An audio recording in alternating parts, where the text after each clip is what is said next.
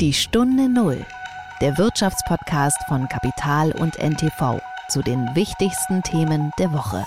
Wenn man also in dieser ersten Finanzierungsrunde Kapital sucht, da braucht wirklich niemand mehr ins Ausland zu gehen. Das haben wir hier. Und jetzt, glaube ich, geht es darum, die nächste Stufe zu gehen. Und das ist eben der Wachstumsbereich.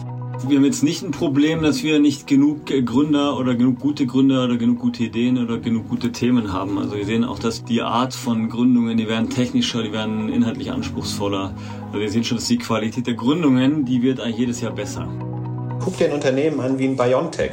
Ja, wahrscheinlich die letzte ganz große Deep Tech äh, Erfolgsstory aus Deutschland. Ja die haben eigentlich keinen VC äh, oder Wachstumsinvestor institutionellen gefunden, wurden durch Family Offices ähm, äh, äh, finanziert, ja, und hätten es mit Sicherheit auch einfacher gehabt, an Kapital zu bekommen, wenn sie äh, woanders gesessen hätten.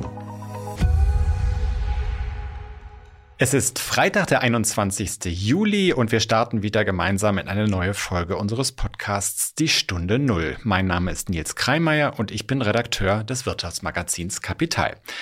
Es ist ja gerade keine ganz leichte Zeit für Startups in Deutschland, wenn sie an Geld rankommen wollen, spätestens seit die Zinsen steigen und das Kapital ja wieder anderswohin fließt. Ich habe deshalb in dieser Woche mit äh, zwei sehr bekannten Stimmen aus der Szene für Wagniskapital gesprochen, also von Fonds, die junge Wachstumsunternehmen finanzieren. Und zwar mit Ludwig Ensthaler und Alexander Kudlich vom Berliner Kapitalgeber 468 Capital. Das war die Woche. Um die Bedingungen in Deutschland geht es auch bei einem Thema, das wir jetzt anschneiden wollen. Und dazu möchte ich Timo Pache begrüßen, den Chefredakteur von Kapital, der Ihnen, liebe Zuhörerinnen und Zuhörer, ja schon aus früheren Folgen dieses Podcasts vertraut ist. Hallo Timo. Hallo Nils. Timo, ähm, wir wollen heute über eine Umfrage sprechen, die das Institut Allensbach ja regelmäßig für Kapital und für die Frankfurter Allgemeine Zeitung äh, gemeinsam erhebt, und zwar das sogenannte Elite-Panel, in dem die Stimmung unter den Top-Managern deutscher Konzerne erfragt wird. Wir haben da ein, eine neue Umfrage jetzt draußen, die auch auf kapital.de und im Magazin veröffentlicht wird. Genau, richtig. Da geht es ja in der Regel um die ganz großen politischen Fragen, um die Bewertung der amtierenden Regierung. Und wir hatten äh, in einer Umfrage zu Beginn der Ampelkoalition, glaube ich, noch festgestellt, dass da die Wirtschaft eigentlich ziemlich Vorschlusslorbeeren verteilt für diese äh, neue, damals noch neue Regierung. Äh, das hat sich, glaube ich, in der aktuellen Umfrage geändert. Was ist da los? Ja, das hat sich komplett geändert. Das ist tatsächlich ähm, sehr beeindruckend. Wir haben im Grunde genommen das Elite-Panel in diesem Sommer genutzt, um so eine Art Zwischenbilanz oder Halbzeitbilanz der Ampelkoalition zu ziehen. Und was dabei rausgekommen ist, ist, dass 75 Prozent der Befragten, also äh, drei Viertel, mit der Arbeit der Ampelkoalition unzufrieden sind, beziehungsweise von ihr enttäuscht ist. Ähm, 21 Prozent nur sind zufrieden. 65 Prozent der Befragten sagen, die Ampelkoalition schwäche das Land. Das ist schon ein ziemlich deutlicher Unterschied zur Umfrage vor einem Jahr im Juni 2022. Da haben wir sehr ähnliche Fragen gestellt. Da sagten 61 Prozent der Befragten, sie seien mit der Ampelkoalition und ihrer Arbeit im Prinzip zufrieden. 29 Prozent sagten, sie fänden die Arbeit schlecht. Ähm, das war natürlich auf dem Höhepunkt der Energiekrise, kurz nach dem, relativ kurz nach dem Einmarsch Russlands in die Ukraine. Da saß der Schock noch ganz, ganz tief.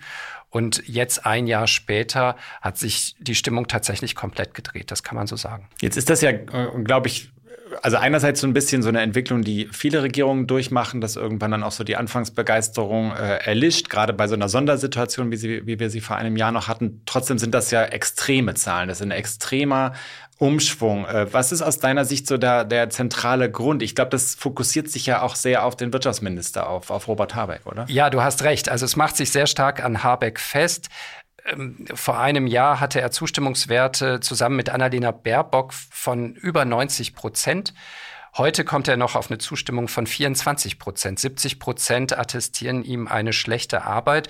Und das hat vor allen Dingen zu tun mit der Energiepolitik. Die äh, von uns befragten Entscheider sind sehr unzufrieden mit der Energiepolitik. 77 Prozent sagen, die Energiepolitik, so wie sie aktuell laufe, sei nicht richtig.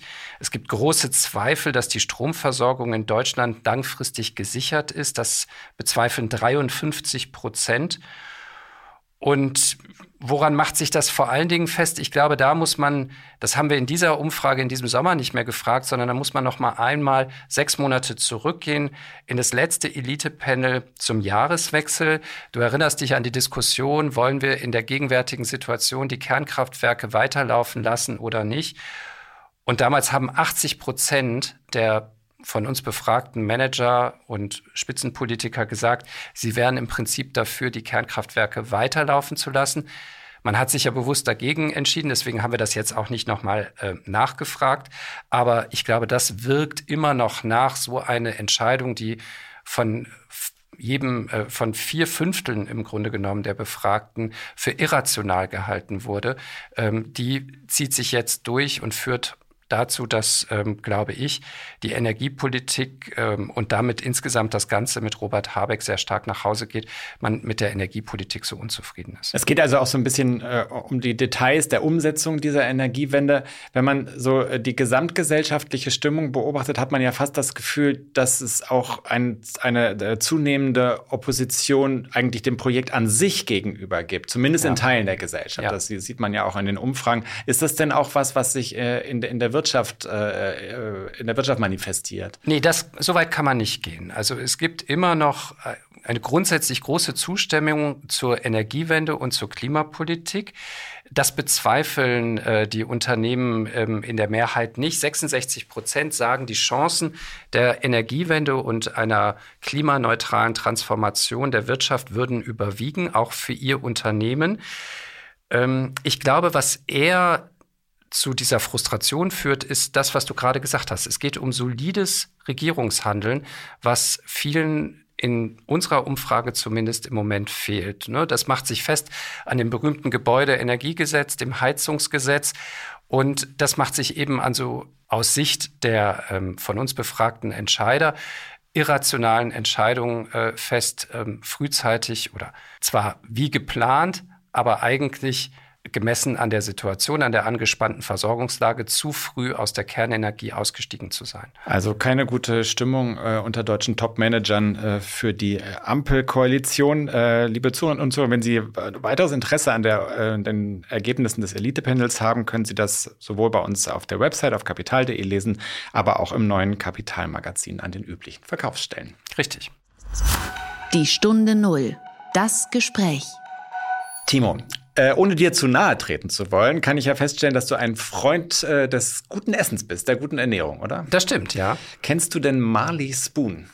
Nein, kenne ich offen gestanden nicht, aber es hat wahrscheinlich was, wenn du mich schon so fragst und Spoon, dann hat es was mit Essen zu tun. Genau, Spoon, äh, der Löffel. Also äh, ganz kurz, Marley Spoon ist ein Unternehmen, das äh, Kochboxen versendet. Äh, viele kennen das ja vielleicht von HelloFresh, ist so ein ähnliches Unternehmen, geht in eine ähnliche Richtung. Ein deutsches Start-up aus Berlin.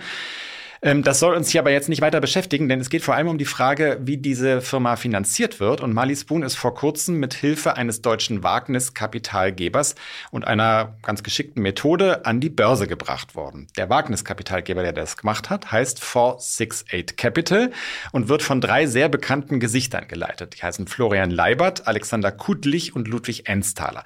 Mit den beiden letzteren, also mit Kuttlich und Ensthaler, habe ich für diesen Podcast gesprochen und zwar darüber, wie eigentlich Startups derzeit an Geld kommen. Ähm, und warum das äh, vor allem in der Wachstumsphase, also wenn sie dann größer werden wollen, äh, in Deutschland immer noch ziemlich schwierig ist. Da geht es zum Beispiel auch um Fälle wie äh, BioNTech, also das Unternehmen, das uns ja äh, den, einen der besten Impfstoffe gegen äh, das Coronavirus beschert hat, die es gar nicht so leicht gehabt haben, sich zu finanzieren zu Beginn und dann ja zu einer riesigen Erfolgsgeschichte geworden sind. Kuttlich und Enstal, also meine beiden Gesprächspartner, waren beide ursprünglich sehr hohe Tiere bei Rocket Internet kennen vielleicht viele hier, also diese Start-up-Maschine, äh, aus der unter anderem Zalando, HelloFresh äh, oder Home24 hervorgegangen sind. Das heißt, die kennen sich extrem gut aus in dieser Szene, wissen auch, äh, wo sozusagen nur gelabert wird und wo tatsächlich was passiert und, und wirklich spannende Projekte laufen und sind dabei gerade äh, eine sehr aktive eigene Beteiligungsgesellschaft aufzubauen. Für Kuttlich übrigens, Timo, war das der erste Podcast überhaupt, wie er mir eröffnet hat. Das kann ich fast nicht glauben. ich konnte es auch kaum glauben, aber er hat äh, fest fest, äh, festgeschworen, das sei sein erster Podcast. Herzlich willkommen, Ludwig Ensthaler und Alexander Kutlich in der Stunde Null. Vielen Dank für die Einladung. Vielen Dank. Danke für die Einladung. Wir haben ja äh, in den vergangenen Monaten sehr viel darüber gehört, dass der Markt für Wagniskapital äh, in Deutschland praktisch austrocknet. Also dass junge Wachstumsunternehmen eigentlich äh, un ungeheure Schwierigkeiten haben, an Geld heranzukommen. Auf der anderen Seite hört man dann auch immer wieder Positivfälle wie äh, bei Get Your Guide, äh, die äh, im vergangenen Monat, glaube ich, 200 Millionen Euro neu eingesammelt haben. Und im Grunde seid ihr ja äh, als, äh, als Unternehmen auch ein Gegenbeispiel dafür, dass es äh, so ausgetrocknet ist. Wie ist eure Einschätzung, was, was die Lage angeht im Moment?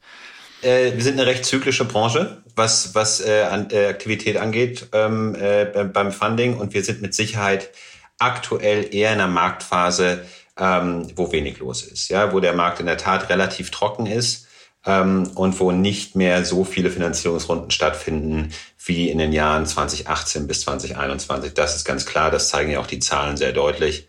Äh, du hattest im Vorgespräch von minus 40 Prozent ähm, äh, gesprochen. Ähnliche Zahlen sehen wir auch. Also ganz klar weniger als zu den Hochzeiten. Das hat eine Vielzahl an Gründen. Mit Sicherheit die, die Zinskurve ähm, äh, einer davon, ja. Ähm, gibt mal noch ein paar andere. Aber ich glaube, was man schon sagen kann, ist, dass die richtigen Themen, ähm, die wirklich aufregenden Themen und die hervorragenden Firmen weiterhin sehr stark finanziert werden. Ähm, da stechen zwei Themen hervor. Das eine ist künstliche Intelligenz. Wenn du ähm, aktuell in, in Startup in künstlicher Intelligenz und Automatisierung machst, ist es, äh, ist es sehr, sehr, ich sage nicht einfach, aber sehr gut möglich, auch in große Finanzierungsrunden zu kommen. Und das andere Thema ist alles rund um die Energiewende, also die Elektrifizierung der Volkswirtschaft, sei es Batterien, sei es ähm, andere Modelle ähm, für Solartechnik etwa. Also das sind so zwei große ähm, Megathemen, sage ich mal, die sehr, sehr gut gehen weiterhin. Und darüber hinaus ähm, kann man sagen, dass sich in einer Zeit wie gerade eben viel konzentriert äh, auf die wirkliche Qualität, auf die Firmen, die wirklich Qualität haben. Get Your Guide ist ein sehr gutes Beispiel im Marktplatzsegment, gibt noch ähm, weitere. Also wir sind mit Sicherheit in einer Phase, ähm, die keine Boomphase ist am Markt, aber völlig ausgetrocknet, äh, werden wir nicht sagen nicht sagen, glaube ich. Ja, und man vielleicht auch nochmal etwas differenziert. Ich glaube, am wenigsten bewegt hat sich bei den ganz frühen Finanzierungsrunden. Also wenn man sich die Daten anschaut, da hat sich eigentlich der Preis und die Anzahl der Finanzierungsrunden am wenigsten bewegt zwischen den Jahren 2019 und, und heute. Also je früher, würde ich sagen, desto einfacher.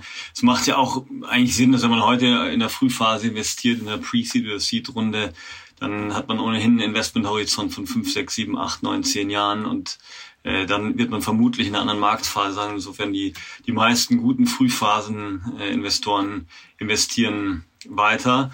So je später, desto, wie sagen, volatiler wird es. Also da, wo die größten Übertreibungen waren äh, in den Bewertungen, da gibt's jetzt die größten Untertreibungen. Äh, und ähm, also einmal würde ich sagen, differenziert über die Phasen. Und zweitens über die Themen, wie Ludwig schon gesagt hat. Ja, wenn man heute in einem richtigen Themenbereich Automatisierung oder Energiewende ist, ist es deutlich einfacher, wenn man heute in einem Konsumerthema, äh, das sehr kapitalintensiv ist, nur in Europa, dann hat man es auf jeden Fall deutlich schwieriger. Ähm, würdet ihr denn sagen, also ihr habt ja jetzt gerade so einen starken Fokus darauf gelegt, dass die richtigen Ideen eigentlich immer noch auch gute Chancen haben, sich zu finanzieren. Würdet ihr denn äh, sagen, dass es äh, gerade in Deutschland auch noch diese Ideen auch gibt, also genug von diesen Ideen gibt? Ja, also das äh, ist auf jeden Fall, wir haben jetzt nicht ein Problem, dass wir nicht genug Gründer oder genug gute Gründer oder genug gute Ideen oder genug gute Themen haben. Also wir sehen auch, dass die, die Art von Gründungen, die werden technischer, die werden inhaltlich anspruchsvoller. Also wir sehen schon, dass die Qualität der Gründungen, die wird eigentlich jedes Jahr besser. Ja, und äh, sind auch die Vorbilder inzwischen. Äh, also gibt es auch äh, sehr gute große Softwarefirmen und technische Themen, die so groß sind, dass sich die Gründer um, äh, da wiederum ähm, äh, anspruchsvolle Vorbilder nehmen können. Und äh, also wir sehen, dass die Gründungsaktivität eher zugenommen hat. Auch viele jetzt aus großen Firmen rausgehen, weil sie vielleicht nicht mehr so viel Euro gewestet haben äh, oder sicher gewestet haben in Options äh, Programmen oder ähnlichem, sodass vielleicht die äh, Opportunitätskosten gesunken sind. Also wir sehen momentan eher mehr Gründungen und das in, in eigentlich besseren Themen. Ja. Und, und ich glaube, allein wenn wir mal gucken, was passiert ist, seitdem, ähm, äh, seitdem ich das letzte Mal in der Stunde Null zu Gast sein durfte, was seitdem passiert ist. Wir haben damals geredet über genau diese Themen, dass die jetzt losgehen. In der Zwischenzeit allein bei uns im, im Portfolio eine Firma wie Aleph Alpha äh, die gab es da noch gar nicht. Ja, jetzt in der, in der Presse zu sehen, dass die eine sehr große Finanzierungsrunde bekommen und vollkommen zu Recht, ja, weil die da wirklich großartige Dinge aufbauen oder im Batteriensegment, ja, Firma wie Custom Cells aus Itzehoe, ja, aus den forschungsstarken ähm, Fraunhofer Instituten und ähnlichen ähm, Forschungsinstituten, die entstanden sind in der Zeit oder skaliert haben in der Zeit. Also es mangelt uns mit Sicherheit nicht an, an Firmen in genau den Bereichen. Da sind wir, glaube ich, ziemlich sicher. Ähm, würdet ihr denn sagen, dass äh, solche Unternehmen dann auch wirklich kein Problem haben, sich in Deutschland zu finanzieren? Oder ist es dann eben so, dass die irgendwann äh, äh zwangsläufig in die USA gehen, weil ab einer bestimmten Grenze einfach das äh, nicht genug Geld im Markt ist, um solche Firmen dann durchzufinanzieren? Also, wenn wir jetzt mal, wie sich das Ökosystem hier, das Finanzierungsumfeld in den letzten mal, 10, 15 Jahren entwickelt hat. Vor zehn Jahren haben wir alle immer gesprochen über die, äh, über die Finanzierungslücke in den frühen Phasen. War es sehr schwierig, jetzt eine Seed- oder Series A-Runde zu raisen, haben jetzt inzwischen echt einen guten Fortschritt gemacht. Auch dank, dank KfW und ALF gibt es echt eine sehr gute, breite Landschaft an sehr guten Frühphasenfinanzierern. Aber wenn man mal als Firma 40, 50, 60 Millionen Euro von einem Investor braucht, dann wird es schon nach wie vor ziemlich dünn in Deutschland. Ja. Insofern ist das Kapitalangebot ähm, logischerweise dann größer äh, aus dem Ausland, was man aber schon beobachtet, dass das zwar größer ist, aber nicht unbedingt verlässlich. Also die Investoren, die in den letzten zwei, drei Jahren hier die größten Finanzierungsrunden äh, geschrieben haben, sind jetzt deutlich weniger präsent. Äh, das heißt, ähm, es ist schwieriger geworden, Geld einzusammeln. Aus Deutschland würde ich sagen, ist es gleich schwierig oder gleich einfach, äh, aber das internationale Kapital ist flüchtiger. Dann stellt sich also ein bisschen die Frage, ist es denn für einen, äh, für einen Wachstumsunternehmen, für einen Gründer überhaupt äh, am Ende entscheidend, ob er sich hier finanziert oder, oder anderswo? Das, wenn ihr sagt, die Ideen sind da, das ist das Allerwichtigste eigentlich und Geld bekommt man auch, dann ist es doch eigentlich relativ wurscht, wo das stattfindet, oder? In einer perfekten Welt auf jeden Fall, ja. Aber wir haben sehr viel Friktion. Ich meine, es gab früher immer das Beispiel, dass ähm, äh, in San Francisco, wo die ganzen amerikanischen VCs sitzen, dass die es eigentlich nicht bis nach Los Angeles geschafft haben, es deswegen äh, dort keine großen Firmen gegeben hat. Ja, das ist sozusagen nur eine Stunde mit dem Flieger entfernt. Wir sind nun neun, zehn, elf Stunden mit dem Flieger entfernt und das Kapital ist leider nicht so perfekt unterwegs, dass es die Wege dann auch dahin immer findet. Da gibt es einen großen Home Bias, da gibt es sehr viel Suchfriction. Guck dir ein Unternehmen an wie ein BioNTech.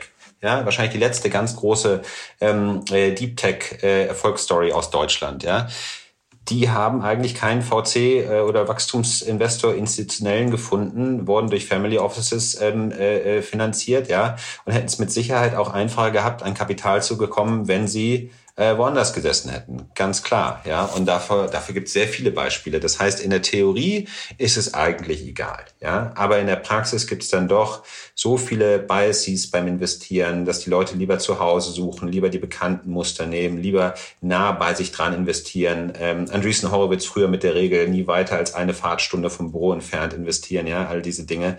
Ähm, das gibt es leider und das wird man auch nicht wegbekommen. Insofern glauben wir, dass es sehr, sehr entscheidend sein wird, lokales Wachstumskapital in Deutschland zu haben, wenn wir äh, die nächsten äh, DAX-Unternehmen im, im Technologiebereich bekommen wollen. Ich meine, die Frage ist auch, für wen, äh, für wen ist es egal? Ja, wahrscheinlich ist es für die Firma an sich am egalsten. Wenn eine Firma Kapital bekommt, ist es erstmal, äh, Geld ist Geld, ja, übertrieben gesagt. Äh, man sieht aber, dass die Firmen dann äh, tatsächlich, je nachdem, wer der, woher der Investor kommt, dann äh, manchmal auch zu anderen Entscheidungen motiviert werden. Man sieht schon Firmen, die dann internationales Kapital bekommen, dann, dass sie äh, größere Teile ihrer Wertschöpfung dann doch äh, nach Amerika verlegen. Aber für die Firma an sich, wenn sie Geld bekommt, ähm, ist es erstmal wahrscheinlich am egalsten. Wie Ludwig sagt, wenn alle Firmen in Berlin oder München wären, dann, äh, dann wären sie auch einfach zu, zu finden. Äh, viele Firmen, die eben jetzt eine, eine attraktive Größe haben, die sind inzwischen gar nicht mehr unbedingt in Berlin oder München, sondern in Karlsruhe oder im Großraum Stuttgart und viele im Südwesten Deutschlands, aber auch äh, Beispiel Itzehoe oder jetzt auch die ersten Firmen, mhm. die, also genau wie die deutsche Industrielandschaft eigentlich auch ziemlich ähm, in, den, in, den, in, den, äh, in den kleinen Städten rund um die guten Unis oder um die Forschungszentren angesiedelt sind. So die Frage, was das für den deutschen äh, Finanzierungsmarkt, wir sind ja immer noch in so einer Phase, in einer Reifephase, wo Venture Capital an sich immer noch als Asset-Klasse noch nicht ganz durchgedrungen ist. Und wenn die Firmen, die etwas reifer sind und ähm, die dann vielleicht risikoärmer äh, sind, wenn die immer international finanziert werden, dann fehlen auch irgendwann die großen Erfolge für deutsche Investoren. Und ich glaube, wir brauchen einfach ein paar signifikante Rückflüsse an deutsche Investoren, damit äh, auch diese Asset-Klasse einfach äh, mehr an Reputation gewinnt. Ja, wir merken einfach, dass insgesamt auch in den deutschen Fonds ist immer noch der Großteil des Geldes eine Stufe weiter, eben von den sogenannten LPs, von den Limited Partnern, sind ähm, eben auch ganz viele Nicht-Deutsche dabei. Also in, in, in letzter Stufe ist selbst bei den größeren deutschen Geldgebern immer noch sehr viel Geld aus, aus nicht-deutschen Quellen. Ludwig, da, da, stellt sich ja so ein bisschen die Frage, warum passiert das nicht? Also du hast ja gerade das Beispiel Biontech genannt, das ja im Grunde so ein Leuchtturm sein könnte, dafür zu sagen, äh, es lohnt sich auch mal was zu wagen, auch äh, über einen Family Office oder so. Und, und, das Geld ist ja da in Deutschland. Äh, es ist ja nicht so, dass das, das Geld nicht da wäre. Es, wir, wir, haben äh, hunderte von sehr reichen mittelständischen Familien. Es gibt Family Offices. Warum fließt dieses Geld zu wenig in diesen Bereich? Also ich glaube, wir müssen festhalten, wir sind auf einer Reise und wir sind auf dieser Reise dahin, wo wir hinwollen, schon ein sehr gutes Stück weit gekommen. Ja, also ich glaube, in der Frühphasenbereich, sagen wir mal im Business Angel Bereich oder im Seed Finanzierungsbereich haben wir eine ganz, ganz tolle Landschaft. Da haben wir, glaube ich, einen sehr guten Fonds am Markt, aber da muss man auch sagen, da gibt es viele äh, Kollegen und ähm, äh, befreundete Fonds, die auch ein gutes Angebot machen. Äh, wenn man also in dieser ersten Finanzierungsrunde Kapital sucht, da braucht wirklich niemand mehr ins Ausland zu gehen. Das haben wir hier. Da ist ein Haken hinter und das war, glaube ich, sehr viel Arbeit, Aufbauarbeit von unterschiedlichsten Akteuren im Ökosystem in den letzten zehn Jahren. Und jetzt, glaube ich, geht es darum, die nächste Stufe zu gehen, die nächste Stufe zu erklimmen. Und das ist eben der Wachstumsbereich. Und da sind sie oder bist du dann eben in Größenordnung von Kapital da, wo das nicht mehr so einfach durch Family Offices abgedeckt werden kann oder wenn überhaupt wirklich nur noch durch die allergrößten. Denn ähm, da brauchen wir Fonds, die in den Bereich kommen von einer Milliarde an Volumen. Und ähm, das muss dann eben durch Investitionen gedeckt werden von, sagen wir mal, 20, 30, 50, eventuell 100 Millionen im, im, im Einzelfall. Und da sind dann eben auch die institutionellen Investoren gefragt. Und äh, da müssen wir sagen, bei den Pensionskassen oder bei anderen institutionellen wie den Versicherern etwa, äh, die dafür eigentlich prädestiniert wären, haben wir noch nicht ganz das Umfeld, ähm, äh, das Kapital eben in diese Fonds umleitet. Ja, und da müssen wir jetzt hingehen. Das ist ein ganz normaler Reifeprozess, ein ganz normaler äh, Evolutionsprozess des Ökosystems. Und das ist einfach der nächste große Baustein, der jetzt dran ist. Gibt es äh, sehr gute Initiativen vom, vom EIF äh, in Luxemburg und auch von der KfW. Ähm, aber genau da müssen wir jetzt hin. Und wenn wir das nicht schaffen, dann wird auch wirklich ähm, was Entscheidendes fehlen. Ja, dann werden wir zwar ganz viele tolle Themen anstoßen, aber äh, dann werden wir die nicht zur, zur Reife äh, durchfinanzieren können. Und damit ist dann eben auch keinem geholfen. Ja. Also wenn du dir anguckst, was gerade in England passiert mit der Mansion House Initiative, ja, dass ähm, die dafür sorgen wollen, dass die Pensionsfonds fünf Prozent oder dahin bringen wollen, dass sie fünf Prozent äh, ihrer Einlagen in privat gehaltene Assets wie eben VC oder Growth investieren wollen. Ja. Alleine dadurch entstehen in England bis 2030 äh, Investitionen in Venture Capital von 50 Milliarden, also in Venture Capital Funds.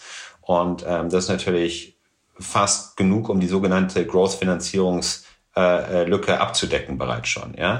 Aber damit sprich, sprichst du ja im Grunde ein, ein, Problem an, weil sowas wie diese Pensionsfonds, sowas haben wir ja gar nicht strukturell. Also das ist ja ein strukturelles Problem.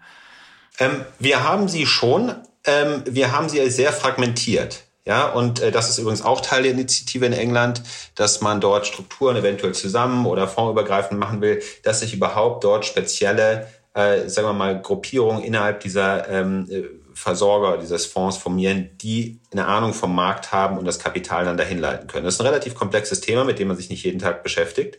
Aber das braucht es eben. Ja, wir brauchen dieses Ökosystem auch, auch ein, zwei Ebenen über den Fonds, nämlich bei den LPs und bei denjenigen, die eben die Rahmenbedingungen für diese LPs schaffen. Das, das brauchen wir jetzt in Deutschland in allererster Linie.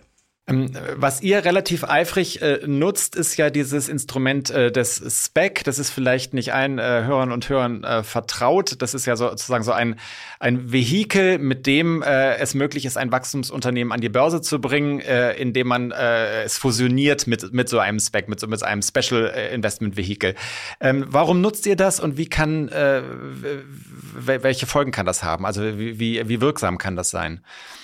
Also wir haben zwei Specs in Frankfurt an die Börse gebracht. Es funktioniert so, dass man erst äh, mit Investoren ähm, eine grobe Strategie festlegt, dann in diese Börsenhülle Kapital einsammelt, dann mit dieser äh, Hülle auf Suche geht nach einer Firma, mit der man eine sogenannte Business Combination vereinbart.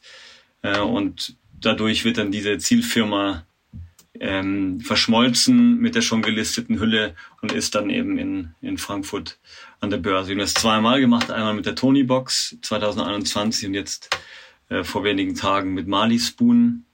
Auch Boxen, äh, keine Hörboxen, aber Kochboxen. Äh, die kleine, wenn man so will, der kleine Bruder von HelloFresh. Also Boxen funktionieren offenbar.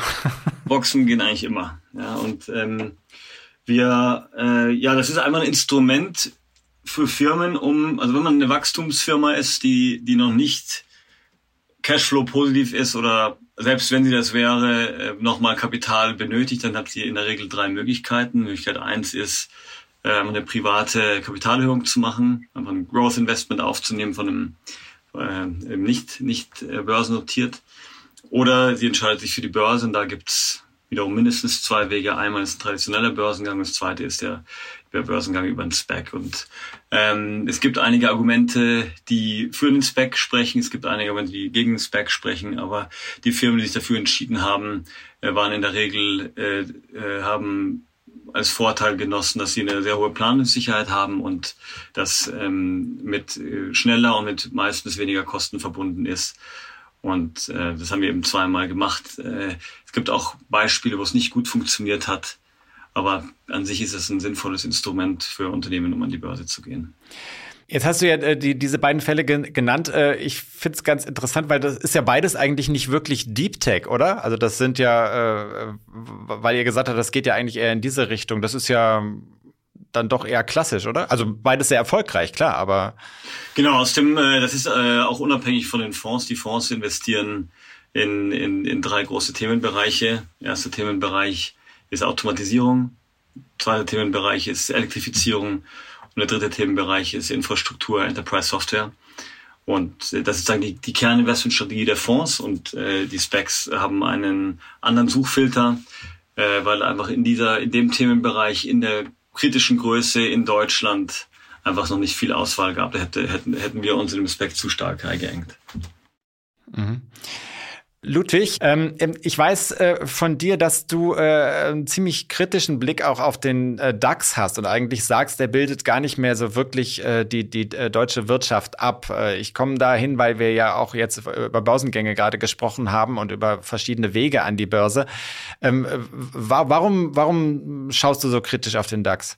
Ich schaue gar nicht ähm, kritisch auf den DAX, was die Kursentwicklung angeht. Ich glaube, da, da ähm, möchte ich gar keine Prognose machen. Ähm, aber ich glaube, dass viele der spannendsten Unternehmen in Deutschland äh, nicht im DAX sind. Ja, das liegt zum einen daran, dass äh, einige von denen, sei es ein Bosch oder ein Carl Zeiss oder ähm, bestimmt viele andere, auf die wir jetzt kommen, privat gehalten werden oder die großen Mediengruppen wie Bertelsmann oder Axel Springer. Ähm, aber zum anderen eben auch, und das ist wahrscheinlich das, was ein bisschen besorgniserregender ist, weil viele sehr dynamische Unternehmen in letzter Zeit sich dafür entschieden haben, nicht in Deutschland zu listen, sondern im angelsächsischen Raum. Ja, zum Beispiel Biontech, die in den USA gelistet sind, äh, zum Beispiel äh, äh, Linde, äh, die ja jetzt auch in die USA gegangen sind, oder ähm, allerneuester Fall Birkenstock auch eine, eine wirklich äh, äh, tolle Marke, die nicht hier in den Kapitalmarkt geht, sondern wahrscheinlich in den USA. Ja, und das ist etwas, ähm, das, äh, das kann man schon ein bisschen kritisch sehen und da muss man, glaube ich, gegensteuern. Alexander hat es gesagt, wir haben mit zwei äh, dynamische Wachstumsunternehmen hier in Deutschland in die Börse geholt. Ähm, äh, äh, da sind wir stolz drauf und wir glauben, dass die hier auch äh, genau richtig sind, ähm, äh, gelistet sind. Aber ich glaube, man muss insgesamt schon gucken, dass das viel von der Wertschöpfung, die hier passiert, gerade im Wachstumsbereich, äh, in der Zukunft auch wieder in der deutschen Börse stattfindet. Das, glaube ich, ist für den Standort wichtig. Und der Grund dafür, dass das passiert, ist das, worüber wir schon gesprochen haben, äh, dass einfach die Finanzierungsbedingungen dann doch auch besser sind äh, äh an US-Börsen. Ja, das hat eine Vielzahl von Gründen. Also zum einen ist es ähm, so, dass der US-amerikanische Kapitalmarkt für Wachstumsfirmen daher ein bisschen interessanter ist, weil in, in diesen Märkten das doch mehr als sagen wir mal, Instrument genutzt werden kann, um sich weiter zu finanzieren. In Deutschland ist es oft so, man ist an der Börse und dann sind wir erwachsen und dann ist alles ganz seriös und dann bleiben wir da. In In den USA gehst du als Wachstumsunternehmen an die Börse und sagst, das ist für mich nicht das Ende, sondern ich möchte hier weitere Kapitalerhöhungen machen, eventuell. Ja, ich möchte einfach mich besser mit einer weiteren, mit einer größeren Kapitalisierungsbasis ausstatten, um weiter wachsen zu können. Und das ist viel, viel einfacher in den USA, als das in Deutschland ist. Das ist, ähm, das liegt an der, an der Gesetzgebung beziehungsweise an den Regeln des Marktplatzes. Das könnte man relativ einfach hier auch einführen ähm, ist aktuell nicht der Fall. Und deswegen ist es oftmals für Wachstumsunternehmen in der Tat interessanter oder kann es interessanter sein, dort gelistet zu sein als hier. Und ähm, ja, dazu hat man einfach eine starke, eine verlässliche Tiefe am Kapitalmarkt dort auch für Wachstumsunternehmen im Wachstumssegment ähm, äh, an Kapital. Die ist hier ein bisschen volatiler. Mal ist sie stark da, mal ist sie dann wieder ganz weg.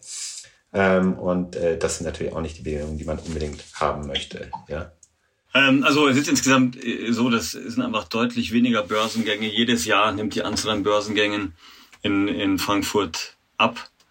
Und wir haben einfach sowohl bei dem privaten Wachstumskapital als auch bei, äh, bei Aktienkäufen das gleiche Thema. Wir haben eine geringe Aktienquote und wir machen sehr geringes Venture Capital Investment pro Kopf in Deutschland. Also in beiden Stufen, also in den, in den Wachstumsrunden privat, aber auch bei den äh, Wachstumsrunden an der Börse, haben wir einfach verglichen mit anderen Ländern deutlich weniger Asset-Allokation. Ähm, also wenn man sich mal die, die amerikanischen Durchschnittswerte vergleicht mit, mit den deutschen, der deutsche Anleger investiert einfach deutlich weniger in, in Venture Capital und in Aktien. Ja, und da muss man als allererstes mal das klingt dann so ein bisschen nach einem schleichenden Tod oder einem schleichenden Niedergang. Ja, es, äh, es ist auf jeden Fall geht's, äh, äh, geht es äh, ja, schleichen, weiß ich gar nicht, aber ein, Rück, ein klarer Rückgang und das schon auf niedrigem Niveau. Also es ist, es ist auf jeden Fall für den Wirtschaftsstandort äh, Deutschland wichtig, dass investiert wird. Weil Firmen brauchen Investments, um sich weiterzuentwickeln, ob das jetzt Infrastruktur ist oder oder Wachstumskapital. Und ähm, ob das, wir haben vorher über die institutionellen Anleger gesprochen, sowohl institutionelle als auch privat investieren einfach deutlich weniger in Aktien und in Venture Capital als, äh, als viele Ausländer auch in Europa. Ähm, ich würde euch gerne abschließend noch eine äh, Frage stellen, auf die ihr sicher ganz offen antworten werdet. Ihr hattet, habt ja beide beschrieben, äh, dass äh, Ideen durchaus da sind und äh, ihr auch, äh, was das angeht, zumindest keine Sorgen habt, äh, was den Standort angeht. Was ist denn the next big thing? Alexander darf anfangen. ja, wenn, das, wenn man das so genau wüsste, was das Next Big Thing ist. Also auf jeden Fall merken wir, dass bei einem Themenmix, dass wir ähm, mal Glück hat, in Anführungszeichen, dass jetzt seit 2019 unsere Themen äh, eigentlich gleich behalten konnten. Das sind eben Infrastruktur, Software, Automatisierung und äh, Energiewende und oder Elektrifizierung. Und wir sehen schon in diesen drei Themenbereichen, sehen wir bei uns im Portfolio auf jeden Fall die Firmen, die jetzt schon sehr klar ähm, sehr viel Interesse sowohl bei Kunden als auch bei Investoren hervorrufen.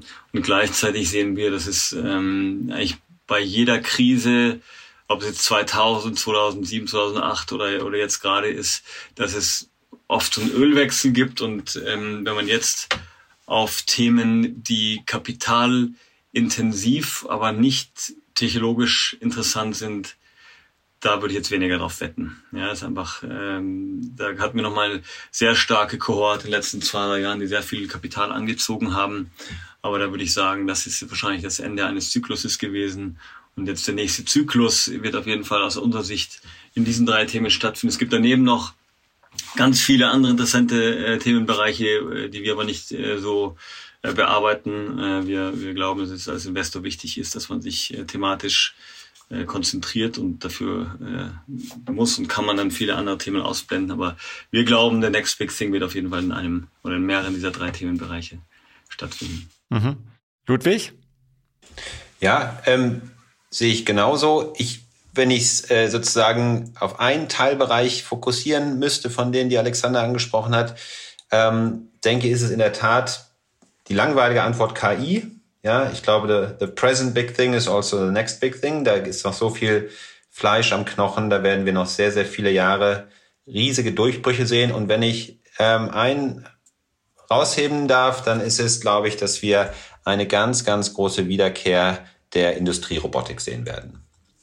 Äh, KI wird riesige Sprünge in der Industrierobotik ermöglichen. Ähm, wir werden viel, viel mehr Einsatz von Industrierobotern sehen in noch mehr Feldern, weil es einfach viel günstiger wird, die zu programmieren oder umzuprogrammieren. Ähm, und, und weil das viel mehr Leute können werden, also nicht mehr nur Spezialisten, sondern auch in kleinen Firmen diese Geräte bedient und eingewendet werden können. Also ich glaube, Industrierobotik wird in den nächsten Jahren auch gerade in Deutschland nochmal ein ganz großes Thema werden. Ganz vielen Dank. Äh, ihr wart jetzt aber echt zugeschaltet, ne? Das war, war keine KI. Wir waren echt zugeschaltet. okay. Das merkt man wahrscheinlich auch äh, allein schon an den elektronischen Interferenzen. Super, ganz vielen Dank, Alexander Kudlich und Ludwig Enstaller. Danke, Nils. Danke für die Einladung. Herzlichen Dank. Ich danke Ihnen, äh, liebe Zuhörerinnen und Zuhörer, dass Sie wieder dabei gewesen sind. Falls Sie zufällig ein Family Office unterhalten oder aus anderen Gründen viel Geld zur Verfügung haben, denken Sie doch mal darüber nach, wo vielleicht das nächste Biontech schlummern könnte äh, und ob es sich eventuell lohnen könnte, dort zu investieren. Und wenn Sie es finden, dann lassen Sie es uns rechtzeitig wissen. Dann kommen Sie auch bei uns in den Podcast. Nein, aber äh, ich hoffe, Ihnen hat das Gespräch äh, Spaß gemacht und dass Sie auch in der kommenden Woche wieder dabei sind. Timo, dir herzlichen Dank, dass du dabei gewesen bist. Ja, danke für die Einladung, Nils. Alles Gute und tschüss. Tschüss. Die Stunde Null, der Wirtschaftspodcast von Kapital und NTV zu den wichtigsten Themen der Woche.